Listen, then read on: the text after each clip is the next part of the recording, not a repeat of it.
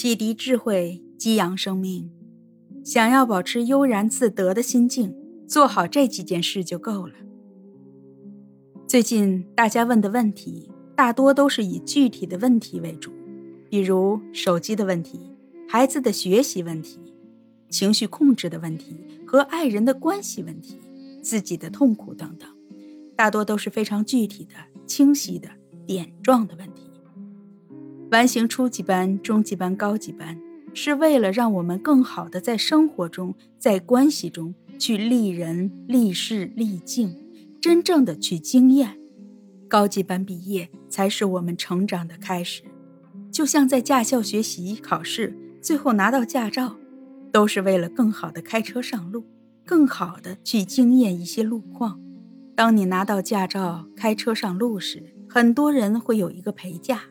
我们的课后辅导就是一个陪驾的功能。上完了初级班、中级班、高级班，回到生活当中、工作当中，不管是去经历一些环境、处理一些关系，或者生活中碰到一些问题，你会发现可能刹不住车，或者刹车刹得太猛，感觉晕，或者有很多时候不知道离合、油门怎么个配合。这个时候，课后辅导。就是陪嫁的功能，所以说有具体的问题都可以问，也没有问题。这些具体的问题问出来，我们再慢慢来，一点一点的练习。这并不代表说陪嫁就要替你处理任何的问题。我们可以给你分享，碰到这样的问题，我们怎么样处理会比较妥当。当然，也并不代表你一上完初级、中级、高级班，碰到任何的路况。你都可以应对自如，那不可能。一个老司机是开多少万公里以后开出来的，而不是在驾校学出来的。驾校和陪驾只是为了让你将来开得更远，走得更好。回顾一下初级、中级、高级班，我们学到的知识点也好，学到的一些能力也好，学到的一些道也好，还是非常多的。你怎么把它一点一点吃透？一点一点的去践行呢，这个过程不是一蹴而就的，也不是一天两天，更不是你学完了一用就会的。如果是那样的话，人类的整个生命就没有那么复杂了。我们的系统课把生命核心的东西都学完了，把生命最底层的逻辑都已经学完了。你想想看，如果你一听就会了，一用就好了，那太神了。任何东西都没有那么神奇。中国几千年的文化，我们的古圣先贤那么有智慧，也没有办法给你一部经典，比如给你一本《道德经》读一读，什么问题都解决了；给你一本四书五经读一读，所有的烦恼都解决了。没有让你读这些经典，是为了了悟这些生命的智慧，用一辈子去践行完形，要用自己的后半生走在这条路上。如果你没有成长，没有经过初级、中级、高级班的学习，你走得再远，可能还会掉在同一个坑里；或者到了七老八十，你仍然是痛苦的；或者你的人格永远都没有办法圆融的。那我们学完以后，是不是立刻就可以没有痛苦了呢？不可能。是不是一下就圆融了呢？也不可能。但是，我们有了这个起点，有了这个开始。第二。成长不是逃避，一定要落地。高级班毕业以后，成长一定是落地的，一定要和生活、工作关系结合，不能切断连接。不管是孩子的教育、婚姻还是工作，你不能切断连接，你不能逃开。比如说，有一些人在亲密关系中搞不定了，想要控制对方、改变对方，或者是对方不停的在贬损你。怼你，刺激你，你用什么方式切断连接？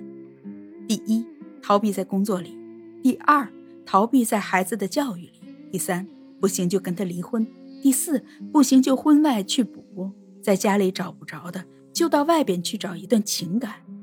这些都是切断连接的，都是逃避的。我们不能逃避，需要带着这份连接，在生活中如实的成长。第三，成长。就是柴米油盐，内在的成长离开了生活，离开了工作，离开了关系，是毫无意义的。很多人修这个学那个，越学越飘，越学越不落地，越学越离开生活，越学越不在人间，那不行。成长一定要和生活结合，和关系结合。成长就是柴米油盐酱醋茶，成长就是家庭、婚姻、孩子、事业、工作。成长离不开这些东西。反过来讲，虽然生活如此的简单，不管是生活的、工作的、关系的、孩子教育的、婚姻的、事业的这些东西，离不开成长。如果没有了成长，生活一定会变得非常的盲目。如果只是去学习外在的技术，这些技能有一天就会变得非常盲目。你不知道该往哪里去，不知道自己要什么。也不知道自己为什么这样去做，为什么就这样追求？生活、工作、关系离不开成长。同样的，我们上初级、中级、高级班的学习，这些成长也离不开生活。这两个是一个对待，是相辅相成的，是对立统一的，不仅是二元的，还是一元的。成长就是生活，就是关系。就是事业，反过来也一样。事业也好，工作也好，关系也好，离不开成长。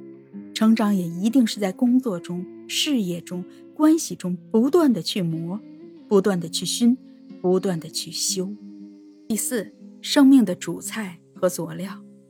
当你看到孩子不学习、不写作业，别着急。不管碰到什么情况，先别着急。在你急的时候。你就会失去了察觉。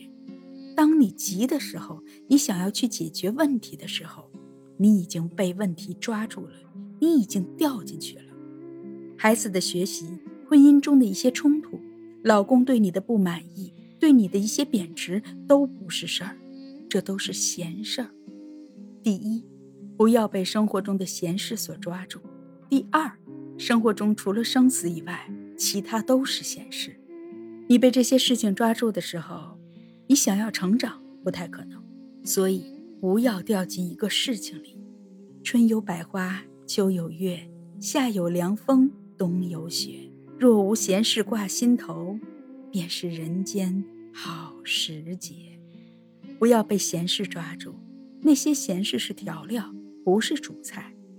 从生到死才是生命的主菜，成长生活。成长、生活，从生到死之间，生命每一个当下的体验，生命每一个当下的庆祝，生命中这些关系，这些才是主菜。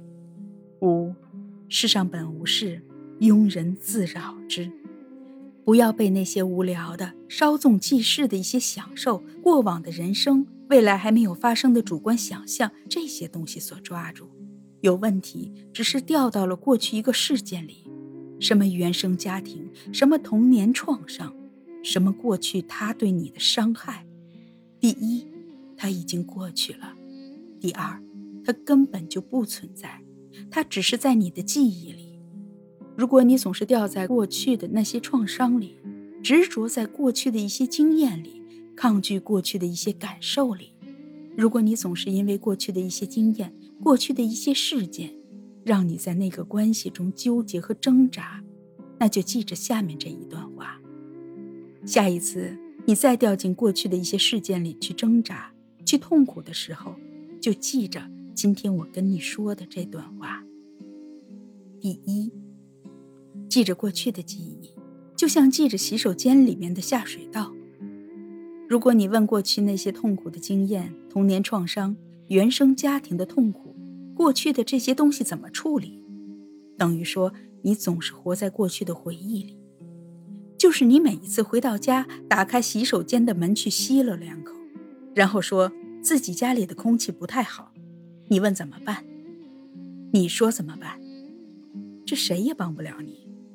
不在客厅里待，不在卧室里待，不在厨房里待，你非要跑到洗手间里去吸两口。谁家洗手间里的空气好啊？都不好。第二，当你去到未来的时候，为未来的焦虑，想要捕风捉影，想要解决未来还没有发生的事，想要解决未来纯属想象的一些事情，那是很无聊的。如果有真实性的问题是可以解决的，不要处理创造性的问题。创造性的问题是你自己心的显化，而不是外在真实存在的。世上本无事，庸人自扰之。庸人就是掉进了心的幻象里。如果你的心随着境转，就是凡夫俗子，失去了察觉；如果境能随着你的心转，就是圣贤，就是成长，就是修行。六，以心转境，在每一个时刻，怎么以心转境呢？在当下，不管是老公、孩子、身边的人，不管他们多么的不开心，你的出现，因为你心中的快乐，就可以让这个环境变得开心快乐。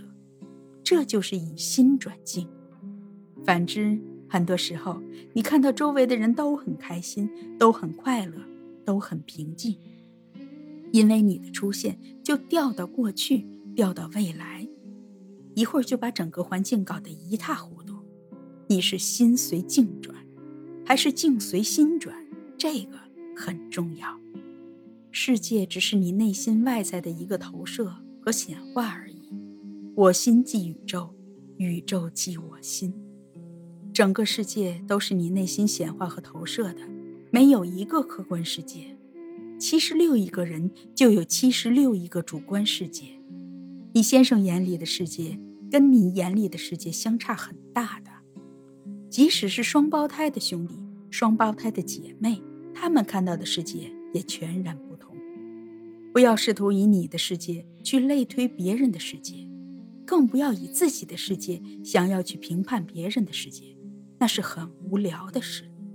你可以活在你的世界里，也允许别人活在他的世界里，这也是一份尊重，这也是一份爱。你和谁结婚了，并不代表你要把他的世界改造成你的世界这样。你生了谁，你养了谁，更不能把他们的世界变成你的世界的样子。请把别人的世界还给他，这也是一份尊重，也是一份爱。也是一份涵养，也是做人的基础。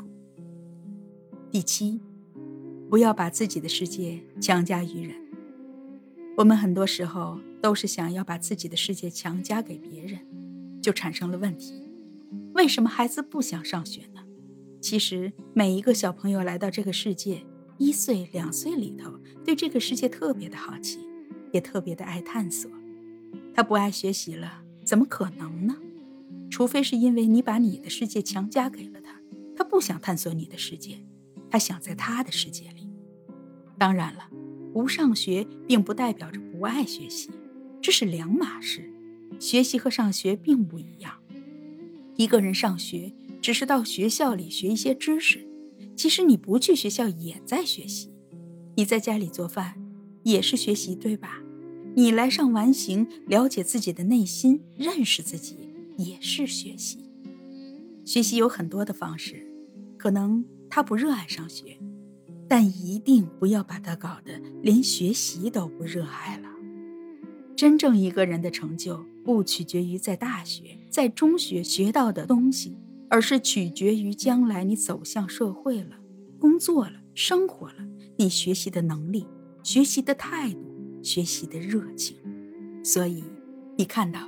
过去有很多人小学毕业就不上学了，辍学了，或者家庭条件不允许，或者机会不好，或者当时很叛逆，或者条件不具备，没有上学了。但是，他没有丢掉学习，或者他没有逃避学习，所以工作以后他学得特别认真，比别人学习的态度、学习的能力都很强，最终成就了自己外在的一番事业。不上学没有问题。千万不能剥夺他学习的热情。很多人就是为了让孩子上学，把孩子学习的热情也剥夺了，这很可惜。